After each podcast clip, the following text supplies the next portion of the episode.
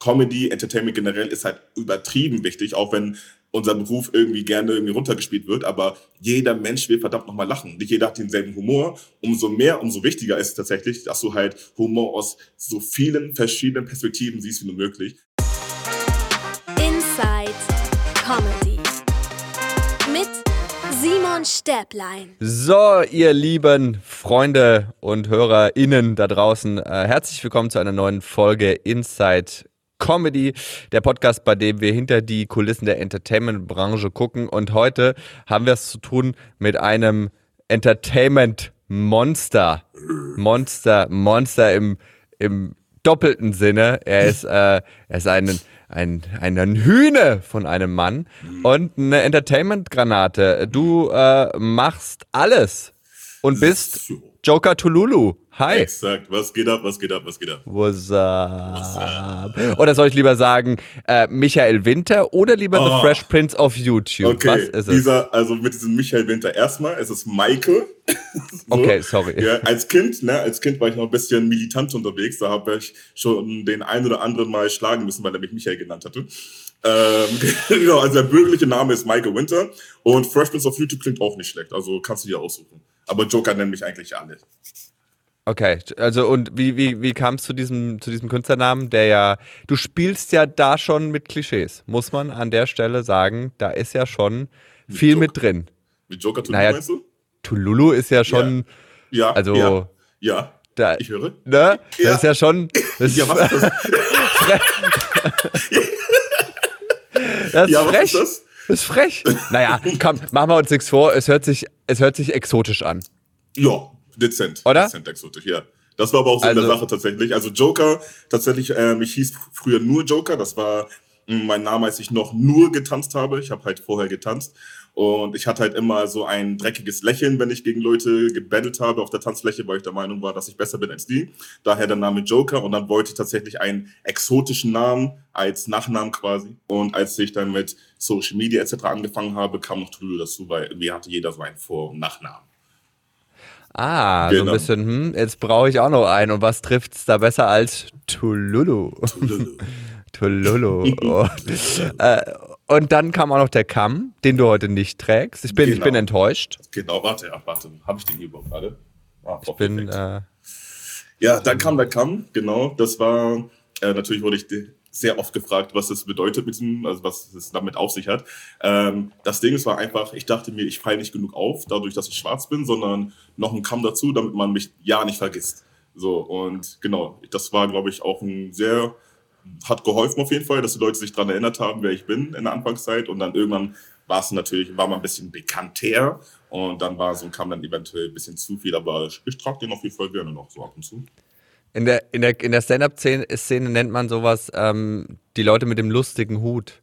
Die Leute, die Ähm, ähm, gut, okay. Ja, weil, weil, weil, wenn, also das ist halt so dieses, wenn, der, wenn die Jokes nicht ausreichen, dann muss man noch einen lustigen Hut dazu Mm, anziehen. okay. Da, das ist, äh, und da gibt's immer diverse Sprüche über, die, über den lustigen Hut. Kenne ich tatsächlich. Ähm, aber ist äh, spannend, also ich meine, hat funktioniert, ne? Also ja. es war, es war irgendwie irritierend, weil man nicht genau wusste, warum. Aber Tats tatsächlich aber auch nur in Deutschland. Also in Amerika ist es gang und gäbe. Da würde niemand eine Frage stellen, warum man einen Kamm im, Haar, ähm, Kamm im Haar hat. Tatsächlich ist es nur so ein deutsches Phänomen, dass die Leute sich sagen so, was ist denn da los? Und so, ist es dran geklebt? So, also für mich war es jetzt nicht so, so, äh, ja, so ein Spektakel, aber ich war mir natürlich im Klaren, dass das hier in Deutschland noch nicht so äh, oft gesehen wurde. Ja, die, also die Kombination äh, so, äh, deine, deine Erscheinung, da mit dem frechen Kamm im Haar und dem Namen, das war doch, das war doch auf Karriere gepeilt. Das war doch, äh, also wie kam denn der Schritt? Du sagst, du hattest vor, äh, ne, also du hast getanzt und Mhm. äh, wie kam dann der Schritt zu Social Media? Ähm, also, also es war erstmal so, ich hatte, ich habe getanzt, habe dann als Tanzlehrer gearbeitet, war dann Background-Tänzer, hatte keine Lust mehr auf Background-Tänzerei. Dann habe ich selber Rap-Musik gemacht. Moment, wo warst du Background-Tänzer? Irgendwas man krasses, nicht. wo man. Kennt man nicht, nee, Ach, kennt man schade. nicht.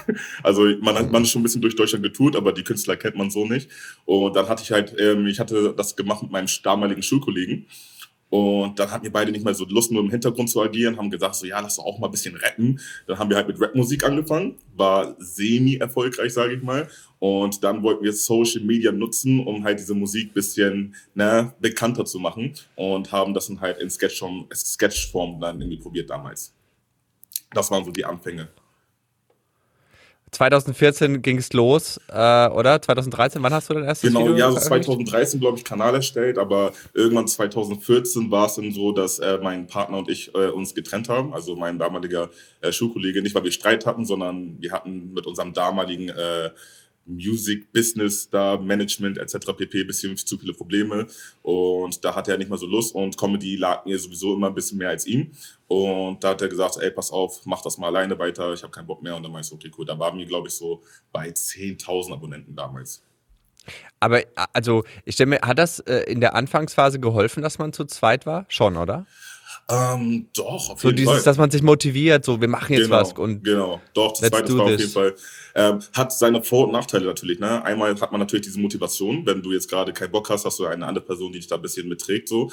Ähm, aber man muss natürlich auch alles teilen. Das heißt, der eine findet das lustig, der andere findet das lustig und da muss man halt irgendwie versuchen, da die Mitte zu finden. Das ist dann natürlich jetzt ein bisschen einfacher, wenn man da irgendwie alleine jetzt irgendwie ist. Aber ich glaube schon, dass es halt einen erstmal in die richtige Richtung pusht und dass, dass man sich gegenseitig auch manchmal so ein bisschen so, komm, wir machen das jetzt und wenn der eine keinen Bock hat, dann, ne, also. Definitiv. Oder, oder bist du so ein, so ein, so ein Macher? So, egal, ich, ich, ich produziere drauf los, was das jetzt gibt, ist mir wurscht. Also, weil, weil Also- ich tue mir, ich tu mir immer schwer mit so Social Media Content, weil ich mir immer denke, so, ah, nee, ich weiß nicht. Ah. Ja, also ich würde mich, ich würde mich auf jeden Fall schon als Macher bezeichnen. Also ich glaube auch, als wir noch zu zweit waren, war ich auch immer ein bisschen mehr der Typ, der ein bisschen engagierter gewesen ist, ein bisschen motivierter gewesen ist. Ähm, deswegen würde ich schon sagen, ich bin Macher, aber selbst ein Macher hat ja auch mal seine Flauten, wo er gerade mal gar keinen Bock hat. So, und dann hilft es natürlich, wenn du da eine zweite Person hast, die da ein bisschen ne, den Arsch tritt. So.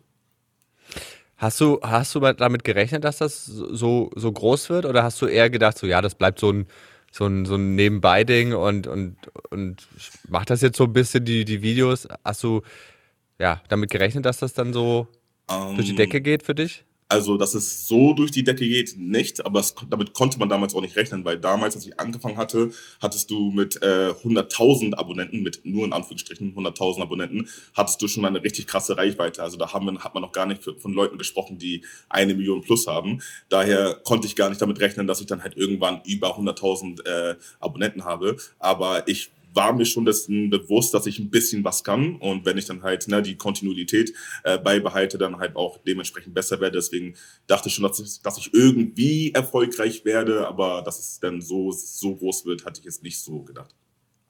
Und, und wie kamen die, die Ideen für, für deine Sachen, die du gemacht hast? Also, du, du machst ja sehr viel so, äh, was, was das Thema Beziehung angeht Mhm. und äh, so, äh, ja, äh, die Geschlechter und, äh, und Differenzen Mhm.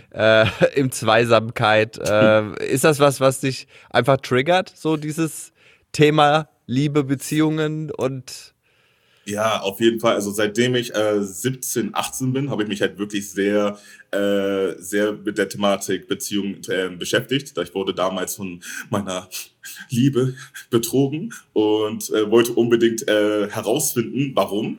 Ne, und da habe ich mich halt quasi mit äh, Psychologie äh, auseinandergesetzt, weil ich sie halt verstehen wollte, weil du kannst ja nicht so hingehen und sagen so, ja, hey Schatz, warum hast du mich betrogen? Aber ich wollte sie halt irgendwie verstehen. Und so kam ich quasi da rein, dass ich halt mich sehr, sehr, sehr ähm, extrem für diese Thematik äh, interessiere. Und dann hat man natürlich auch die eine oder andere Beziehung, wo man sich denkt, so, ey, das ist gerade zu gut, das muss, das ist eigentlich ein Sketch, wo nur hier steht keine Kamera. Und so schreiben sich auch meine Sketche, dass ich halt irgendwie im Leben passiert irgendwas, ich notiere es mir und dann versuche ich das dann irgendwie aufzuarbeiten. Hast du denn rausgefunden, warum sie dich betrogen hat durch deine Analysen? Äh, nö. also, Okay. also halbwegs, halbwegs schon. Also ich war, ich war ein sogenannter äh, Ja-Sager. Sagt man das Ja-Sager? Pantoffelheld, Pantoffelheld. So, Aha. damals war ich ein bisschen ne, dieses so, ich habe zu einem Ja und Amen gesagt, einfach weil ich es nicht irgendwie verlieren wollte. Und ich glaube, das ist damit der Grund, weil der Typ, mit dem ich betrogen wurde, äh, das war dann halt so Boy. ziemlich, genau, so ein Mhm. richtiger Bad Boy. So, ja. Ah, die Frauen, ne? Da, da weißt du, da wollen sie den lieben, dann wollen sie wieder den Bösen. Das ist. Aber du hast ja, du hast ja deine, äh, deine treue Gefährtin jetzt gefunden. Du bist Exakt. verlobt, verlobt, Genau. verheiratet, Ver Verlobt ver noch. verlobt, verlobt noch. Ja, wolltet ihr schon und ging nicht oder was? Ja, also wir wollten schon, wir haben eigentlich auch schon einen Termin fest gehabt und äh, Anzahlungen etc. pp. alles schon gemacht, aber man kann jetzt halt schlecht äh, planen, wenn man jetzt nicht weiß, okay, plant man jetzt mit 20 Gästen oder mit 200 Gästen Mhm. und daher müssen wir das auf jeden Fall entsprechend nochmal verschieben, so, aber ja, die Verlobung steht auf jeden Fall noch. Sie ist ja auch äh, öfter Teil in deinen, in deinen Videos. Ne? Genau. Sie ist ja auch äh, äh, Protagonistin. Mhm. Äh, verträgt sich das immer?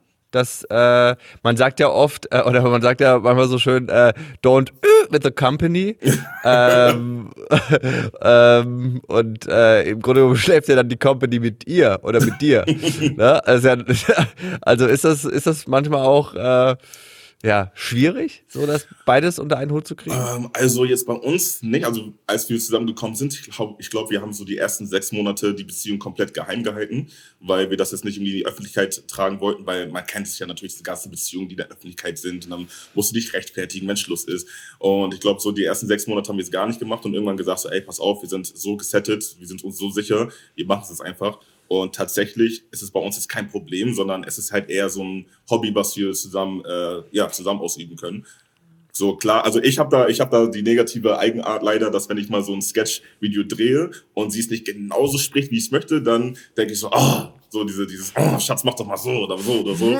genau, wo ich da auch mal ein bisschen lernen muss, mich da ein bisschen zurückzunehmen. Aber ansonsten haben wir da echt keine Probleme eigentlich. Aber also, wa- was ich mich halt frage, wenn man dann so, ähm, so ein Sketch entsteht ja oft auch eine, aus einer, aus einer, ja, aus einer unangenehmen Situation in der Beziehung, weil sich, weil sich einer total neurotisch verhält oder, oder daneben halt einfach, ne? Und äh, manchmal ist es doch dann, wenn, wenn man sich dann darüber lustig macht, der andere, dann, dann wird der Partner oder die Partnerin doch sauer.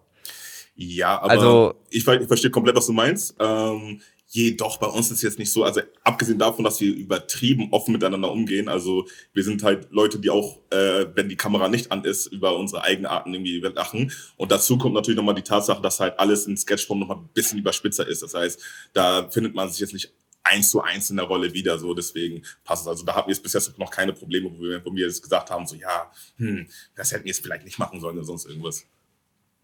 Und du, hat- ich meine, du hast ja äh, auch äh, was, was äh, sehr, sehr gut funktioniert hat unter deinen Videos, waren die Beziehungstests. Hm, ja. Ähm, hat das immer nur für Lacher gesorgt oder auch mal für, äh, hint, also hinter den Kulissen für äh, den ein oder anderen Streit, möchte ich jetzt mal meinen? Ähm, also es gab ein paar Paare, die sich getrennt haben nach Was? dem Beziehungstest. Aber, Dein Ernst? aber, aber, aber, Hey, aber. Alle wow. meinten, alle meinten, dass ich nicht der Grund gewesen bin. Also das Ding ist, in meinem Beziehungstest sieht man auch immer am Ende des Videos, dass sich alle Paare mal küssen. Das heißt, dieser Test kann nicht so schlimm gewesen sein, so, sonst hätten sie sich nicht geküsst und die wären jetzt auch nicht mit einer Pistole irgendwie, ne, wo, wo ich sage, okay, küsse jetzt die Person. Ähm, das nicht, aber da gab es schon so ein paar brenzliche Situationen, wo, wo man gemerkt hatte, dass da, was ich ja auch nicht verstehe, da sind so ein paar Geheimnisse rausgekommen, wo ich mir dachte, okay, wieso erzählst du es mir und nicht deinem Partner vorher? So, äh, aber ansonsten jetzt große, große, krasse Sachen jetzt so nicht, würde ich mal sagen. Und du machst das jetzt seit, äh, seit sieben, sieben Jahren, bist du jetzt im, im Business, sechs, äh, sieben, acht Jahren. Ähm, Gab es ähm, einen Prozess oder eine Veränderung in deiner Arbeit? Also waren dir am Anfang andere Dinge wichtig oder fandest, hast du, hast du deinen Blickwinkel teilweise auch verändert? Ich meine, das sind ja schon, gerade in den 20ern, das sind ja schon prägende Jahre. So, ne? äh, so, also was macht, was hat die Zeit mit deiner Kunst gemacht? Sehr, sehr, sehr gute Frage. Tatsächlich, ähm, am Anfang war es bei mir noch so, dass ich immer unbedingt neue Sachen machen wollte. Ich wollte immer neue Sachen, neue Sketche, neue Formate und ich wollte halt nie ein Format öfter machen, weil ich mir dachte, okay, die Leute haben das schon einmal gesehen, ich kann es noch einmal machen. Und irgendwann habe ich halt gelernt, dass die Leute genau das Gegenteil wollen. Die wollen ein Format haben, woran sie sich gewöhnen können, wo sie ganz genau wissen, ey, jede Woche um diese und diese Uhrzeit habe ich das, dieses, äh, ne, kennt man ja aus dem Fernsehen, dieses 20, 2015 kommt immer ein Film und ab 22 Uhr irgendwas kommt Stefan Raab etc. pp. Das habe ich relativ spät erst gemerkt. Da dachte ich, also ich, ich fühlte mich zu künstlerisch für so für so Formate, für Wiederholungen und das war auf jeden Fall eine Sache, die ich dann gemerkt habe. Das ist also, man, man sagt ja auch so schön, äh, äh, so ein bisschen, die Welt besteht aus Ordnung und Chaos. Mhm. Diese, das sind so die beiden Hauptzutaten. Und Ordnung ist, dass, dass glaube ich, immer zur gleichen Zeit irgendwas online geht und das Chaos ist, dass sich immer irgendwas ändert. Also was Kleines. Oder Ja. ein neuer Twist. Und ich glaube, so kann man ganz, ganz gut arbeiten. Aber hat sich das in den, in den letzten äh, äh, Jahren nicht auch verändert, dass die Leute immer um am Donnerstag um 20 Uhr das und das, äh, sondern dass das heutzutage hat man das Gefühl, dass alle ständig alles raushauen. Ja, tatsächlich. Also das macht ja, das machen ja auch die Algorithmen. Also damals war es ja eigentlich egal, wann du wie hochlädst, aber heutzutage gibt es ja Algorithmen für jede Plattform. TikTok braucht es teilweise, dass du jeden Tag was hochlädst. Instagram genügt es, wenn du es alle drei Tage machst. YouTube genügt es, wenn du es minimal einmal die Woche machst. Ähm, bei mir tatsächlich war es aber nie so, dass ich mich richtig so versteift habe, dass ich gesagt habe, okay, es muss jetzt jedes Mal ein Video kommen. Wenn ich mich danach fühle, will ich auch keine Videos drehen, weil dann geht irgendwie auch diese Lebens, äh, Lebensfreude irgendwie verlöten bei mir. Und deswegen habe ich mich da, was das angeht, nicht zu krass versteift, aber nichtsdestotrotz immer noch Formate entwickelt, wo ich wusste, okay, das gefällt den Leuten, das gefällt mir zum Glück auch. Und das sind dann Sachen, die ich dann so hochladen kann. Stresst dich der Algorithmus manchmal? Also stresst dich manchmal dieser, äh, ich meine, dieser Job ist ja schon, du musst da bleiben. Du musst, du musst immer irgendwie was, was machen. So, weil du halt schnell einfach, es gibt so viele, die das machen mittlerweile. Mhm. Ja, ey, also mittlerweile, äh, keine Ahnung. Selbst die Katze meiner Tante hat mehr als 250.000 Follower auf TikTok. Also der, der, der Markt ist gefühlt sowas von bis zum, bis zum Hals übersättigt. Äh, stresst das ein? Ähm, das Ding ist am Anfang schon. Ich glaube, man hat mal so verschiedene Phasen, sage ich immer. Die erste Phase, wenn man mit Social Media anfängt, anfängt, ist so die Phase, wo du einfach nur aus Bock machst. So, also ich habe Bock, Videos zu machen, deswegen mache ich Videos. Und danach kommen so die ersten Zahlen, die äh, Richtung Portemonnaie laufen. Dann wird es zum Job. Und die wenigsten schaffen dann vom Job dann wieder zur Leidenschaft zurückzufinden. Und in der Jobphase war es auf jeden Fall so, dass ich das auch so Druck empfunden habe, gedacht habe, oh shit, jetzt kommt kein Video, es muss wieder ein Video her. Aber ich habe halt zum Glück diese Brücke wieder gefunden in Richtung Leidenschaft, wo ich wirklich sagen kann, ist mir jetzt wirklich egal, wenn ich mich jetzt gerade nicht danach fühle, dann mache ich es halt tatsächlich nicht. Dann mache ich jetzt mal einen Monat vielleicht auch mal kein Video. Beispielsweise jetzt gerade auf YouTube habe ich es auch gut einen Monat kein Video hochgeladen, habe aber dafür Sketche hochgeladen auf TikTok oder auf Instagram. Ähm, deswegen momentan so Druck ausüben tut der Algorithmus auf mich nicht. Nee. Und welche Plattform ist momentan so dein Favorite? Boah, mein Favorite. Hättest du mich vor ein paar Monaten gefragt, hätte ich TikTok gesagt, da Ja. Instagram aber jetzt die TikTok-Funktion geklaut hat, mehr oder weniger. Ähm, ja, also ich sag mal so, von, vom Aufbau her würde ich sagen Instagram mehr, aber da, da TikTok ein bisschen gnädiger ist mit der Reichweite, würde ich schon fast TikTok sagen. Also auf Instagram musst du ja wirklich darum kämpfen, dass die Leute, die dich sowieso schon abonniert haben und eventuell auch die Glocke aktiviert haben, tatsächlich deinen Content sehen, was dann halt, ne, das war ja diese Facebook-Thematik damals. Das ist halt ein bisschen so, wo man sich denkt, so, okay, wieso? Und TikTok hingegen, die, die, wenn du, wenn du halt wirklich was Gutes produzierst, zeigt das TikTok quasi der ganzen Welt. So, das finde ich da halt auch sehr nice. Aber ja, je- jede Plattform hat so irgendwie seinen Charme. Ja, man ist schon, äh, man ist schon von diesen Plattformen halt auch echt hart abhängig, ne? Definitiv, so, ob die ja. deinen Content ausspielen oder nicht, das ist ja alles so ein bisschen, selbst wenn sie es nicht machen, was, was willst du machen? Also, gibt ja, gibt ja irgendwie kein, kein, kein Facebook- oder Instagram-Haus, wo du hingehen kannst in Hamburg und sagen kannst, äh, Entschuldigung, Mhm. ähm, warum spielt ihr meine Videos nicht aus? also, ist ja schon irgendwie, man ist schon äh, sehr, sehr abhängig von diesen, von diesen Plattformen. Was würdest du machen, wenn das Internet morgen down wäre? Das Ding ist, ich finde ich find das immer so lustig. Das war genau, das war genau die Frage, die mir die Leute gestellt haben, als ich äh, mit meiner Ausbildung zum Beispiel abgebrochen habe. Ja, was ist denn, wenn es kein Facebook, kein Internet, äh, Internet mehr gibt? So, und dann kommt Corona und dann bin ich gehöre zu den wenigen Leuten, die tatsächlich noch arbeiten können. Ähm, tatsächlich, ich denke mir so, ähm, ich mache ja Comedy. So, wenn das Internet morgen nicht mehr da ist, es wird immer, egal was los ist, es wird immer Menschen geben, die lachen wollen. So, und ich sehe mich jetzt ja nicht nur als, ich sag mal, an, Anführungsstrichen Influencer, der jetzt nur mit Jump Cuts irgendwie Leute unterhalten kann. Deswegen habe ich ja auch mit Stand-Up-Comedy angefangen. Sondern ich denke schon, dass ich ein bisschen mehr kann. Ich bin jetzt kein Stand-Up-Profi, aber ich sehe mich durchaus in der Lage, dazu Leute zum Lachen zu bringen. Ob jetzt im Internet oder in Real Life, ist mir relativ egal. So. Deswegen mache ich mir da diesbezüglich nicht so Gedanken. Ja, spannend, dass du das, das Thema anschneidest. Äh, du hast äh, die ersten Gehversuche im Stand-up gewagt. Genau. Ähm, Dabei ist es aber auch geblieben, oder? Ähm, ja, tatsächlich. Ich hatte halt nie die Ambition, richtiger Stand-up-Comedian zu sein. Ähm, aber ich hatte halt immer schon Respekt vor, vor Stand-up-Comedy generell. Also meine großen Helden sind halt Eddie Murphy, Eddie Griffin, Dave Chappelle, die ganzen Leute aus den Staaten. Und ich wollte es tatsächlich machen, um aus dieser Influencer-Content-Creator-Box rauszukommen, damit man nicht sagen kann, du bist nur ein YouTuber, du bist nur ein TikToker, sonst irgendwas. Weil, ne, wir wissen ja beide, Stand-up-Comedy ist halt wirklich die Königsdisziplin. Und ich wollte es halt gemacht haben, einfach nur um zu wissen, könnte ich, wenn ich wollte. Und ja, ich, vielleicht mal eine Frage zurück. Ähm, was meinst du, wie viele Auftritte man, also der Autonomalverbraucher, Stand-Up-Comedian, ähm, macht, bevor er zu Nightwash geht? So also, also ganz ehrlich, ganz, mhm. ganz ehrlich, so in den letzten zwei, drei Jahren hat sich das extrem verändert, dass okay. die Leute teilweise ihren dritten Auftritt beim Talent Award machen wollen mhm. und auch tun, äh, weil alle Hauptsache schnell äh, irgendwie Aufmerksamkeit und mhm. äh, guck mal, ich bin auch hier, aber ich kann nichts, hey. Äh, und ähm, also ich, bevor ich mich bei Lightwash beworben habe, hatte ich bestimmt 80, 90 mhm. Auftritte im Kerbholz. Genau, so. das, sind, das sind genau die Zahlen, die ich halt auch vorher mitbekommen habe. Und mein Nightwash-Auftritt war tatsächlich mein vierter Auftritt überhaupt. So, dementsprechend fühle ich mich auch immer nicht. Also ich habe mir das Video bis heute noch nicht, noch nicht durchgeguckt, weil ich dachte so, ah, Timing ich da fehlt. Ja. so, Mehrfach. Halt, ach du Scheiße.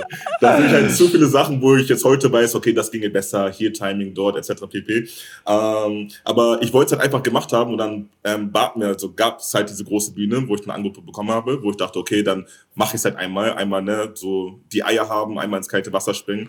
Und ja, dann habe ich auch aufgehört, weil das für mich halt so, ne, es war so ein minimaler Ritterschlag für mich, dass man sagen konnte, ey, hier, guck Nightwash, ich, hab, ich kann auch nur mit Mikrofon unterhalten. Ja, aber äh, also äh, es ist ja, ist es die richtige Herangehensweise zu sagen, ich mache das, dass die Leute nicht über mich sagen, ich bin ja nur das und das und das? Ähm, nee, das war ja auch nur ein Teil. Das war nur ein Teil. Ich wollte für mich selbst ja diese Kunst auch beherrschen. Ich wollte halt wissen, was, wie ist es so auf der Bühne zu stehen, weil ne, sehr viele äh, Content Creator denken sich so, okay, oh, ich habe meine 50.000 Likes unter diesem Beitrag, ich bin witzig. Aber das ist natürlich ein ganz, ganz ein Unterschied, ein Sketch zu drehen und die Leute zu zeigen, worüber sie lachen sollen und auf der Bühne zu stehen und mit, mit Hilfe deiner Stimme diese Bilder in ihre Köpfe zu projizieren. Das sind ja zwei verschiedene ähm, Geschichten und das war mir halt schon immer schon klar, dass ich mich jetzt nicht irgendwie auf Likes äh, ja einfach nur ausruhen kann. Deswegen war das war halt auch ein Teil davon, warum ich gesagt habe, okay, ich will auch mal auf die Bühne, um auch mal diese Erfahrung zu sammeln. Deswegen war ich ja auch auf ähm, Open Stages, Mix-Shows etc. pp. auch, wo Leute ähm, gewesen sind, die eventuell so gar nicht meinen Humor verstehen mit 40 Jahren plus. Ähm, aber einfach, weil ich wusste, das ist der Weg des Stand-Up-Comedians, deswegen gehe ich auch diesen Weg und meine jetzt nicht aufgrund meiner Reichweite, ich muss jetzt direkt, äh, keine Ahnung, 10.000 äh, 10.000er Hallen füllen oder sonst irgendwas. Also ich habe, ich, man, man, man, es ist ja oft der, der, der Weg von, von äh, YouTubern oder Influencern dann äh, auf die Stand-Up-Bühnen und ich glaube schon, dass es auch einfach äh, eine krasse Herausforderung ist, wenn du schon eine krasse Community hast, die dich feiert und da hat man ja äh, berechtigterweise auch so ein gewisses Selbstvertrauen und so ein gewisses, oh, ich bin, schon, bin schon ganz geil eigentlich, ne? Ja, es, ich meine, es ist ja, also das ist ja immer dieser krasse Spagat, den man machen muss. Äh, äh, äh, die, die Agentin vom, von Stefan Raab hat mal irgendwie zu mir gesagt, so, ähm, du musst schon ein bisschen denken, dass die Welt dich braucht. Mhm. So, das. also, da, ne, dass du halt, weil so, du musst schon dich so geil finden, dass, dass, dass du denkst, das ist schon wichtig, was du sagst. weil, weißt du? Weil sonst würdest du es nicht machen. Wenn du nicht denkst, so, das ist schon lustig, das sollten schon welche sehen, dann würdest du es ja nicht machen, ne? Aber äh, die, die, Kunst ist halt quasi dann so die Balance zu halten, weil wenn man sich zu geil fühlt, vor mhm. allem live, kriegst du das halt voll in die Fresse. Definitiv, weil das ja. ist den Leuten, da, da, da, sitzen dann vielleicht ein paar, die kennen dich, vielleicht eine Handvoll Fans, mhm. aber selbst die, selbst die sind nach den, nach dem ersten, wow, ich kenne die Videos und ich finde die total lustig, das, das, das hilft dir über zwei, drei schlechte Pointen hinweg, mhm, dieser, genau. dieser Vorsprung.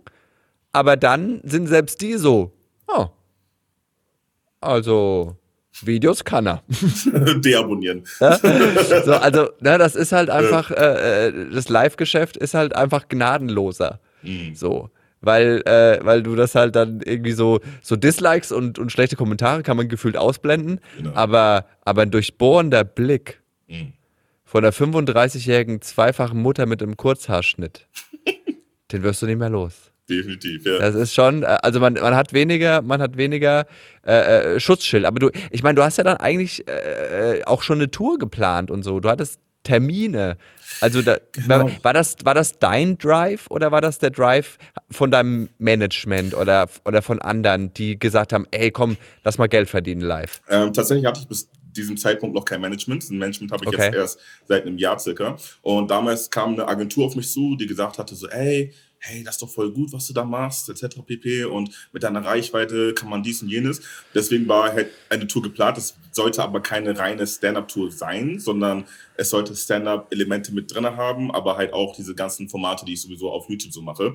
Jedoch mein großes Problem ist, ich möchte Leute nicht nerven. Also ich habe das Ding so gut wie gar nicht promotet. Ich habe, glaube ich, in zwei YouTube-Videos tatsächlich erwähnt, dass diese Tour ansteht und in vielleicht drei, vier Instagram-Stories. Also ich bin irgendwie so, also zu der damaligen Zeit habe ich halt, ich weiß nicht, ich will Leute nicht nerven, ich will nicht irgendwie zehnmal sagen, ich gehe auf Tour, ich gehe auf Tour, ich gehe auf Tour, ich gehe auf Tour. Und dementsprechend äh, waren natürlich auch die Verkaufszahlen, äh, was ich aber auch nicht so schlimm fand, weil ich war halt noch nicht seasoned. Also ich habe noch nicht die Auftritte gemacht, die man eigentlich machen muss, um halt wirklich sicherzustellen, äh, das ist ein Programm, was definitiv funktioniert, was nice ist, sondern die Agentur hat mich da ein bisschen zu doll, glaube ich, hineingepusht. So. Ähm, aber ja. Also ich finde das, ich finde, das ist eine, eine, eine groß, also eine super Entscheidung, Mhm. so, weil das, das äh, ma- macht weder dich happy äh, noch die Leute. Mhm. So, also wenn du nicht zufrieden bist mit dem, was du da tust, wie soll, wie, ich meine, woher sollst du wissen, wie man einen Abend füllt, wenn du es noch nie gemacht hast, live? Exakt, also ja. das ist was ganz anderes. Das ist wirklich was anderes so. Mhm. Und äh, äh, weil ich sehe zu viele, die auch dann irgendwie, da hast du mal fünf Minuten bei denen, von denen auf Nightwish gesehen und auf einmal heißt, die sind auf Tour und du so, Womit? können die, können die jonglieren oder haben die irgendwie, haben, haben die einen Lama oder irgendwas? Also irgend, gibt es da noch irgendwie mehr? Also es ist schon irgendwie faszinierend, aber, aber was hat, was hat, was haben denn diese Auftritte bei dir hinterlassen? Also bist du jetzt, hast du Blut geleckt und, und, und äh, jetzt mal wirklich äh, Butter bei die Fische, hast du Schiss, dass es nicht funktioniert, dass, dass es, dass, dass du es nicht hinkriegst? Ist das so ein bisschen auch, ja, der, die, die Angst oder der, der, der Respekt vor, vom, vom Live-Business, weil es eben so, äh, äh, ähm, ja, so unverblümt ist und ohne diesen Schutzfall? Mhm. Ähm, ich habe tatsächlich relativ wenig Angst vor der Live-Bühne. Äh, das ist Okay. es nicht. Bei mir ist halt einfach nur, ich glaube, die Leidenschaft vor der Kamera und um Ahnung, moderieren und Sketch-Comedy ist dann noch mal ein bisschen größer. Das ist die eine Sache. Und die zweite Sache, ich sagte ja schon, dass meine Comedy-Helden sind halt die Amis.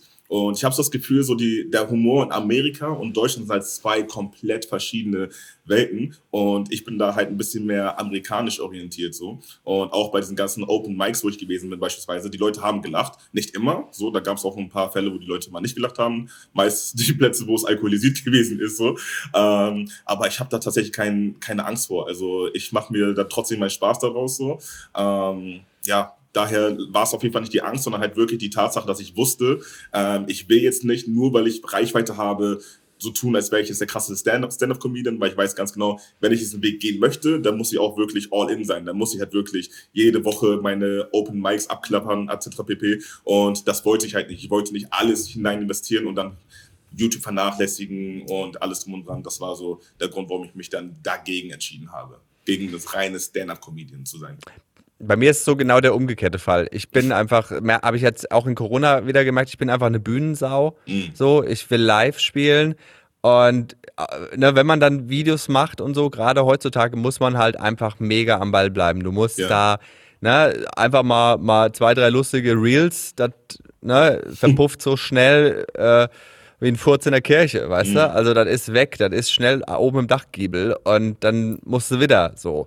Und deswegen bin ich, habe ich mich zum Beispiel entschieden, ich bin kein Influencer. Ich, nur, ich, ich klar, ich brauche es irgendwie so, um es äh, marketingtechnisch dann für Ticketverkäufe äh, einzusetzen, aber ähm, Ja, also ich finde das gut, wenn man sagt, äh, so ein bisschen, ich mache das, was mir am meisten Bock macht und wo Mhm. ich auch das Gefühl habe, das sind meine Stärken. Und das, Definitiv. Das, das kann ich am besten. Aber gibt es denn jetzt äh, äh, so, so Projekte, wo du sagst, irgendwie, das, das wäre schon noch ganz geil? So, so, Ja, also ich würde halt schon gerne die Formate, die ich mache, also ich mache ja alles komplett alleine, also von der Idee bis hin zur Produktion, Schnitt etc., das mache ich ja komplett alles alleine. Und ich hätte halt schon Lust, die Formate, die ich momentan auf YouTube bringe oder sei es Instagram und TikTok, zu professionalisieren, dass man sagt, okay, man hat da jetzt irgendwie wirklich so äh, eine TV-Produktion dahinter und alles, was dazu, gehört, um das halt irgendwie, sei es da gibt es ja diverse äh, Online-On-Demand-Geschichten, wo man sagen könnte, okay, das stattzufinden. Das wäre auf jeden Fall ähm, etwas, was mir auch sehr Spaß machen würde. Einfach mal mit so einem Team, ne, weil jetzt momentan muss ich auf alles selber achten. Läuft die Kamera, läuft der Ton, hier das, das, das, das. Und wenn man halt Leute hat, die einige, einige Sachen dann einem abnehmen, kann es, glaube ich, noch mal ein bisschen einen anderen Charme haben. So, das wäre so das, wo ich sagen würde, darauf hätte ich auf jeden Fall Bock so. Aber wie gesagt, nur Stand-up würde ich nicht machen, aber ich würde auf jeden Fall gerne Stand-up integrieren in so ein Online-On-Demand-Gedöns. ich meine, äh, wenn man, ich hatte zum Beispiel die letzte Show von Ellen DeGeneres, ich meine, die nutzt ja auch schon einen Beamer äh, und, und, und zeigt äh, äh, dann zwischendurch mal das eine oder andere lustige Meme oder, Mhm. Oder mal ein Video aus ihrer Show. Also ich glaube, dass es da heutzutage schon coole Wege gibt, auch irgendwie. Äh, äh, ich meine, du bist ja auch, du, Musik ist ja auch eine deiner Leidenschaften, ne? Genau, also, also warum nicht irgendwie mehrere Kunstformen zusammenwerfen und Ganz genau. daraus irgendwie eine Live-Geschichte machen? So, Genau, ne? Also so ist, ist ja, ich meine, wie, wie, wie, wie, wie, wie, wie äh, wo wir immer beim Thema werden, wie wichtig ist hier Musik denn noch? So, also wie, wie spielt das noch eine Rolle für dich? Das Tanzen und, und das Singen und Rappen, womit da, äh, äh, Where It All Started, ist das, äh, du integrierst es in die Videos Mhm, genau. ähm, und äh, kann man da noch irgendwas äh, erwarten von dir? Mehr Songs, ein Album? Ähm, Also ich Let's nutz- Dance? ich nutze tatsächlich Musik einfach nur als äh, Transportmittel für Comedy. Also ich bin jetzt Okay. nicht der Typ, der äh, über Frauen und Bitches rappt, sondern ich versuche dann irgendwie die lustige Geschichte dann auf dem Beat quasi zu erzählen. Ähm, was das Tanzen angeht, bin ich sehr eingerostet. Ich bin immer noch nicht schlecht. Ähm, aber ja, wie du schon richtig sagtest, so, wie du schon richtig sagtest, ähm, involviere ich dann quasi alles in meine YouTube-Videos rein und so. Aber ja, das sind auch alles Sachen, so, so Let's Dance, wenn die anrufen, let's go. Also, hier, RTL. So, ich will, ich, also ich finde, du würdest da richtig gut hinpassen. So. Also ist jetzt mal, ist jetzt mal mein Vorschlag, äh, einfach äh, äh, den Michael Winter, aka Yes. The Fresh Prince of YouTube, aka Joker Tululu bei Let's Dance zu sehen. Dich, äh, doch, da würde ich es mir angucken. Da würde ich es mir. Äh, Ich mir auch. da würd- würde ich auf jeden Fall äh, mal reinschalten. Ich meine, äh, das ist ja alles, also sagen wir mal so, du, äh, äh, du liebst die Unterhaltung, du liebst auch die Leichtigkeit, das ist auch, was du ausstrahlst, finde ich, so dieses, dieses Happy Person-Ding und so. Ähm, aber ist für dich Haltung und ernste Themen, ist dir das auch wichtig, das irgendwie irgendwo einzubauen? Oder bist du einfach so einer, der sagt, ach, das machen genug, I just wanna spread the joy on the bread? Ach du Scheiße, du hast mich gerade perfekt beschrieben. Genau das ist mein Ding. Genau das ist es. Also ich denke mir halt, ähm, ich finde es mega wichtig, dass Leute darüber sprechen, aber ich finde es auch mega wichtig, dass Leute sich davon ablenken können. So, und ich möchte halt als diese Ablenkung fungieren, weil du hast, also ganz ehrlich, man kann jetzt keine App mehr öffnen ohne Covid, Covid, Covid, Covid, Covid. Die ganze Zeit nur negative Energie, negative Energie. Und ich will halt wirklich die Person sein, wo du halt ganz kurz mal, sei es 30 Sekunden oder eine Minute, wo du einmal kurz abschalten kannst, bisschen lachen kannst. Und andere Leute können es sowieso viel besser als ich. Ich habe da nicht die Fakten. Ich weiß sowieso selber nicht, was ich glauben soll. Das heißt, warum jetzt irgendwie mit Halbwissen, mit Halbwissen bei meiner großen Reichweite jetzt irgendwie herumposaunen, das ist richtig, das ist falsch. Dann lieber wirklich nur das tun, was ich kann, die Leute noch nicht ablenken und dann zu den Leuten hingehen, die dann auch tatsächlich dann Ahnung haben. So. Ja, es ist, äh, hast du schön gesagt, es ist äh, äh, immer schön, wenn man so, wenn man so eine, eine Selbstreflexion hat, dass, dass man irgendwie selber sagt, so, boah, ich weiß selber nicht, was ich glauben soll, keine Ahnung, ey, ich bin Sternstaub, Digga, was soll's? So, ne? Also ich denke mir auch oft so, who am I to judge? So, ne? Ich sage auch über mich selber so, ich bin so, ich bin so der Typ in einem WhatsApp-Gruppenchat, der so die, der das Problem nicht löst, aber es lustiger macht. So. Das ist, Nice, das ist so, ja. das ist so meine Aufgabe, weißt du? Nice. Ich schicke dann einfach so das GIF dazu oder das oder das Meme. Es ist nichts dadurch passiert. Es ist auch kein Termin entstanden. Und auch wer sich um die Oma kümmert, ist noch nicht raus. Aber alle haben wenigstens einmal entweder gelacht oder sich über mich aufgeregt.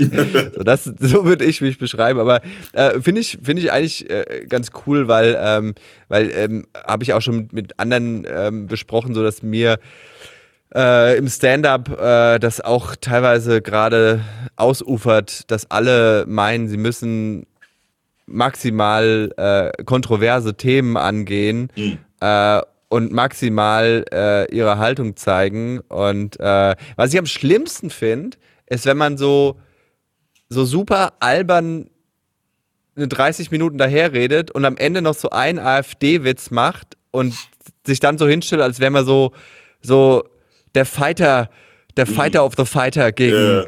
gegen Populismus. So. Wo du denkst so, boah, ey, du hast 29 Minuten gequirlte Scheiße aus deinem Mund gegeben und meinst jetzt mit einem schlechten kopierten Twitter-Witz, mhm. kriegst jetzt noch die Kurve zu einer, zu einer Haltung? Dann lass es. Weißt du, dann denke ich ja. mir so, ey, du musst das nicht machen. Das, dann, dann sei just stupid. So, aber sei nicht stupid und tu danach noch so kurz, aber äh, Leute, ganz Mit kurz Finger, noch. Genau. ah, come on, so. Also ich, ich finde das, äh, ich finde, dass nicht jeder ähm, da unbedingt ähm, Haltung reinbringen muss. Aber sagen wir mal, deutsche Stand-up-Szene, hast du da irgendwelche Leute, wo du sagst, das geht schon eher in die Richtung, die, die mir zusagt? Ich meine, es ist schon eine Entwicklung da, ne? Also, das kann man nicht sagen. So, ich weiß nicht, ob du schon in Berlin aufgetreten bist, aber mhm. das ist schon freshere Comedy geworden, finde ich. Ja. Mehr Americanized. Americanized. Äh, ich tatsächlich im deutschen Raum kenne ich mich nicht so aus. Also ich kenne halt Rebel Comedy. Da, ja. Da kenne ich so einige Sachen von, aber ansonsten tatsächlich sehr wenig. Also bei mir ist halt wirklich immer, also ich mag, ich mag halt die Art und Weise, wie die Amis Comedy halt rüberbringen. So, also deswegen, also wenn ich mir Stand-up angucke, dann ist es halt wirklich meistens im amerikanischen Raum. Daher kann ich, kenne ich jetzt hier gar nichts. Selbst als ich meine Open Mics hatte, äh, brauchte ich auch jemanden, der mir überhaupt sagt, dass Berlin so quasi die, äh, die, Hoch, die, die Hochburg von Stand-Up-Comedy ist. So. Und ja, deswegen kenne ich jetzt hier nicht so viele. Ähm, Tutti, Tutti kennst du, glaube ich, auch, oder? Bestimmt? Ja. Tutti Tran, mhm. genau. Ich, ja, gibt es doch auf jeden Fall schon ein paar Leute, die ein bisschen fresher sind, so, aber äh, ich bin da tatsächlich wirklich so im amerikanischen Raum. Stimmt. Mm, über den Teich rübergeschaut. Genau. Oh, so international. So international. Oh, you look so international. Apropos international, ähm, hast du kriegst du Probleme mit Rassismus? Ist das ein, ist das ein, kriegst du, also ich meine, du bist einfach eine frohe Natur, die jetzt keine großen Kontroversen streut. Kriegst du trotzdem ab und an mal irgendwie eine, eine digitale Backpfeife? Ja, hier das ein oder andere N-Wort tummelt sich auf jeden Fall schon so in den Kommentaren, aber es ist halt das Internet. Ob jetzt jemand zu mir die N-Wort, die N-Bombe droppt oder jemand als äh, Haarsohn genannt wird oder sonst irgendwas, also das ist halt das Internet. Klar gibt's halt immer Leute, die irgendwie negative Sachen so schreiben. In Real Life tatsächlich ähm, subtiler Rassismus ja, aber jetzt so richtiger offensiver Rassismus, also das, das kann ich wirklich an einer Hand abzählen, wo ich sage, okay, das war jetzt hardcore, hardcore rassistisch so. Aber subtil schon das ein oder andere Mal definitiv, ja. Ich habe ich, äh, äh ich hab ja einen, Podcast zusammen mit dem, mit dem Jan Müller und äh, da habe ich äh, in der letzten Folge haben wir ähm, über massive Schokoladeneier geredet. So, ne? Die gibt's halt, die gibt's halt bei Lidl. So. Mhm. Äh, und die machen halt damit Werbung in der Stadt. Und da steht halt massive Schokoladeneier, ne? Mhm. Und da habe ich halt angefangen, einfach dieses Thema so, weil, weil mich das aufregt, weil massiv ist mir zu ein großes Wort dafür. Und dann ähm, meinte er so, ja, massive Schokoladeneier hört sich halt auch an wie so ein Erotikfilm. Na? Und dann habe ich gesagt, ja, aber das ist ja dann kein ausschließlich deutscher Erotikfilm. Und äh, daraufhin kam dann äh, Hörernachricht äh, von einer äh, äh, von einer Studentin, die daraufhin meinte, dass das äh, ja äh, Rassismus wäre in dem Sinne, dass ich sage, dass ein Schwarzer somit kein Deutscher sein kann. Mhm. Findest lass du? Mich, lass mich raten, war das war das war das eine Deutsche, die sie geschrieben hat? Ja. Es ist immer so. Tatsächlich, ich, ähm, ich habe jetzt vor kurzem selbst einen Sketch hochgeladen ähm, also es war eine Kooperation. Das war ein Sketch, den ich geschrieben habe, den ich geschnitten habe. Und dann in den Kommentaren war ganz viel, ja, es ist voll rassistisch. Da, da ging es darum, dass ich irgendwie auf Zucker verzichte. Und dann irgendwann nach drei Wochen sieht meine eigene Freundin aus wie so ein Schokoriegel. Also da sieht man halt quasi, wie sich ihr Gesicht formiert zum, zum Schokoriegel und ich dann ähm, quasi komplett ausraste. So, in meinen Augen als Schwarzer komplett unproblematisch, in ihren Augen komplett unproblematisch. Aber in den Kommentaren tatsächlich von deutschen Leuten sagen die Leute, also das war halt äh, unter einem Post von der AOK, wo die Leute gesagt haben, so ja, wo war denn da der Rassismusbeauftragte, der das irgendwie geprüft hat? Wo ich mir dachte, also es gibt niemanden, der sich dadurch wirklich jetzt irgendwie verletzt fühlt. Also nicht in meinem Umkreis. Ich kann jetzt natürlich auch nicht für alle sprechen so. Ähm, deswegen, also ich finde sowas null problematisch. Also keine Ahnung, ich bin da vielleicht, ich weiß nicht, ob es daran liegt, dass ich eine dickere Haut habe, weil ich ein bisschen älter bin, so. Ich, heutzutage ist ja sowieso immer alles so, weiß ich nicht, also man muss heute sehr, sehr, sehr, sehr, sehr vorsichtig sein. Aber ich bin halt oldschool und weiß ich nicht, also mich, mich juckt sowas Schokoladeneier. Also da bin ich auch der Erste, der genau an das denkt. So, ja, aber ich glaube, naja, ich glaube, das war nicht ihr Problem. Das war, mhm. aber ihr Problem war mein, mein Wording, dass mhm. ich gesagt habe, ähm, dass das ja kein rein deutscher Erotikfilm sein Verstehe, kann. Ja, und okay. somit, und somit äh, äh, ich einem, einem Schwarzen das, das Recht absprechen würde, äh, sich als Deutschen zu bezeichnen. Mhm. Ja, also ich bin da, ich bin da der Letzte, der so also da muss man jetzt wirklich alles auf die Goldwaage liegen und jeder muss dann irgendwie vorher einen Aussatz schreiben und dann wirklich nochmal gucken, wo, wo ist da ein Fehler, bevor man überhaupt sprechen darf. So, okay, dann hat man es vielleicht anders ausgedrückt, als man es gemeint hat, aber ich gehe halt immer erstmal zur Intention, so bevor ich irgendwie prüfe, ob das jetzt irgendwie rassistisch gewesen ist oder sowas. Wenn ich jetzt so einen Satz höre, denke ich nicht automatisch, okay, damit meint er das und folglich meint er das und dann meint er das, meint er das Rassist. Also so weit gehe ich gar nicht jetzt. Also sie hat uns auch zum Beispiel, um, um, die, äh, um das kurz äh, zu Ende zu erzählen, sie hat uns dann gesagt, so, das ist, sie will uns auch gar nichts unterstellen, mhm. so, äh, aber es ist halt, also ihr ist es halt aufgefallen und äh, deswegen äh, wollte sie das loswerden. Was ja an sich eigentlich eine nette Geste ist, ne? Ja. Also, ne, und es war jetzt auch nicht irgendwie so, yeah, sondern es war so, hey, ich höre euch eigentlich voll gerne, aber ihr Nazi-Schweine! äh, nee, das war, äh, ich höre euch voll gerne, aber das äh, finde ich irgendwie nicht so cool. Mhm. Und ist das dann irgendwie, also wenn, wenn du sowas hörst, ist das so für dich, dass du denkst, so, oh cool, Leute stehen irgendwie für mich ein oder für mich, was heißt für mich, aber für, für, äh, für meine, äh, wie sagt man da, für meine Gruppe? Mhm. Ähm, also wie gesagt, ich finde halt die Intention nicht schlecht. So, die Intention ja. an sich finde ich nicht schlecht. Ähm, aber es gibt Sachen, die sollte man verteidigen, also diese ganze Black Lives Matter Geschichte, so das fand ich halt wichtig, wo man sagt, okay, da die Stimme zu erheben und zwar nicht nur, wenn du schwarz bist, finde ich definitiv wichtig, aber es gibt so Sachen, wenn es halt wirklich, wenn du halt wirklich weißt, die Intention war nicht, also man hat nicht gar nicht so weit gedacht, weil jeder Mensch redet mal irgendwelchen Dunst so, was halt irgendwie nicht so gemeint ist, aber man kann es halt so und so auffassen, so. Ähm, daher, ich finde die Intention nice, so, wenn sie sich dann auch für andere Sachen irgendwie ein, äh, so einbringt und so nice, aber ansonsten, ja. Ich fand aber also zum Beispiel diese Black Lives Matter äh, Bewegung, da haben ja, das war dann auch so, äh, zum Beispiel dieser Tag, an dem alle, äh, an dem Instagram Black wurde, ne? Also mhm. diese, diese schwarzen Quadrate und so. Mhm. Ähm, fand ich eine coole Sache. Ähm, und natürlich kam dann direkt irgendwie auch äh, von manchen Leuten so, äh, ja, toll, eure Quadrate bringen gar nichts, äh, bla bla bla. Und äh, ich meine, ich selber bin schwul und mhm. wenn, wenn am, am, äh, äh, am, am World Pride Day oder so, wenn Leute da Regenbogenflaggen posten, die nicht aus meiner Community sind, freut mich mhm. das, mhm. weil ich halt dann die Solidarität einfach sehe und sehe, okay, der ist schon mal nicht gegen mich. So, mhm. weißt du, was ich meine? Ja. Also, also das tatsächlich so, der Tag nach diesen ganzen Demonstrationen und diesen ähm, äh, schwarzen Bilder, die, die, die ersten, nee, die zwei, drei Tage danach, die waren, also für einen Schwarzen, das war, also ich kann gar nicht beschreiben, alle Freunde von mir, also jedem von uns ist aufgefallen, die Welt war auf einmal komplett anders. Also jede Kassiererin war übertrieben, also wirklich, also wirklich übertrieben nett. So. Und Leute lächeln dich auf einmal an. Also das kannte man halt vorher nicht, weil Leute, glaube ich, halt exzessiv zeigen wollten, okay, ich gehöre nicht zu diesen äh, Rassistenleuten, so, ich bin auf, auf eurer Seite.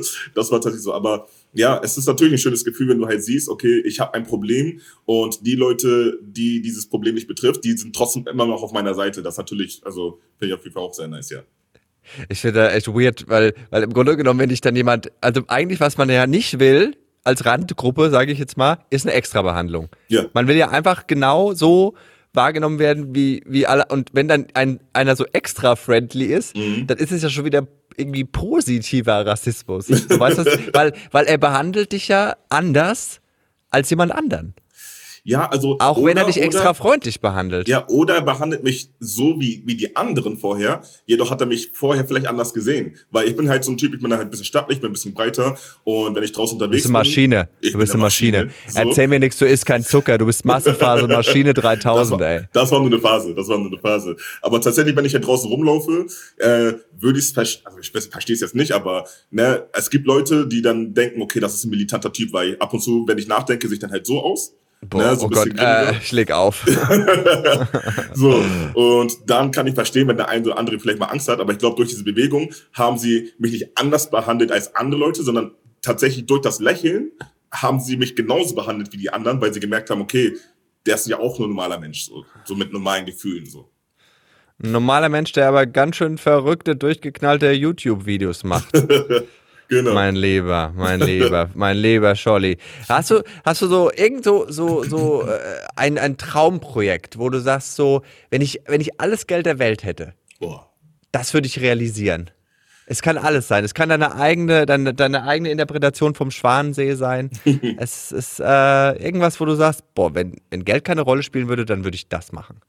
Boah, also wenn Geld keine Rolle spielen würde, würde ich auf jeden Fall probieren, das, was ich hier tue, also die Möglichkeit, das dann quasi Kindern zu geben, die in Ghana wohnen, also Ghana, Afrika generell.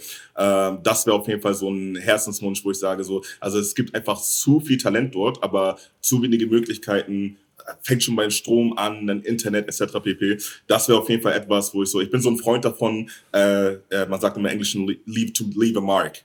So, ich will meinen Stempel hinterlassen und das wäre auf jeden Fall etwas, wo ich sagen würde, okay, das, das fände ich halt nice, wenn halt, wenn ich wüsste, ich war, äh, ich war derjenige, der die Tür das, dafür geöffnet hat, dass weitere Talente aus Afrika ihre Leute halt entertainen können, weil ich bin halt der Meinung, Comedy, Entertainment generell ist halt übertrieben wichtig, auch wenn unser Beruf irgendwie gerne irgendwie runtergespielt wird, aber jeder Mensch will verdammt nochmal lachen. Nicht jeder hat denselben Humor. Umso mehr, umso wichtiger ist es tatsächlich, dass du halt Humor aus so vielen verschiedenen Perspektiven siehst wie nur möglich. Und das wäre auf jeden Fall etwas, wo ich sagen würde, wenn Geld keine, keine Rolle spielen würde, würde ich das Internet verbessern in Afrika, Strom verbessern in Afrika, alle sollen Videos machen, Stand-up, Musik, Entertainment. Das, darauf hätte ich auf jeden Fall übertrieben Bock, so, ja.